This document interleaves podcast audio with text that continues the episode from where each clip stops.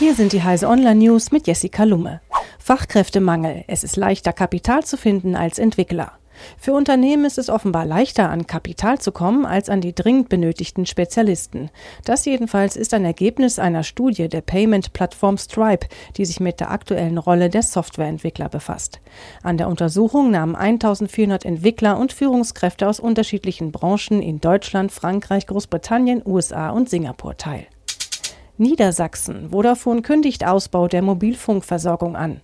Die Digitalisierungspläne der niedersächsischen Landesregierung nehmen konkrete Formen an. Als erstes großes Telekommunikationsunternehmen hat Vodafone mit dem Land eine sogenannte strategische Digitalpartnerschaft geschlossen, um die Mobilfunkversorgung zu verbessern und gigabitfähige Breitbandnetze zu schaffen.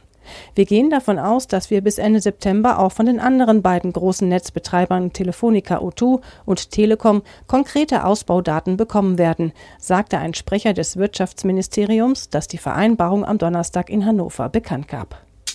Datenklau bei British Airways, 380.000 Bank- und Kreditkartendaten erbeutet.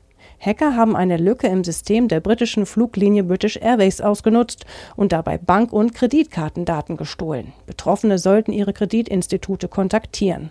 Nach Angaben des Unternehmens sei die Lücke aber mittlerweile behoben worden. Twitter verbannte Rechtspopulist Alex Jones von Plattform. Der Kurznachrichtendienst Twitter hat den Account des US-Verschwörungstheoretikers Alex Jones dauerhaft gesperrt. Das teilte Twitter am Donnerstag in einem Tweet mit. Das gleiche gelte für den Twitter-Auftritt von Jones umstrittener Website Infowars. Zusätzlich wurden seine Accounts auf dem Dienst zur Video-Echtzeitübertragung Periscope gesperrt. Twitter begründete den Schritt in einem Tweet von Donnerstag mit wiederholten Verstößen gegen die Richtlinien des Kurznachrichtendienstes.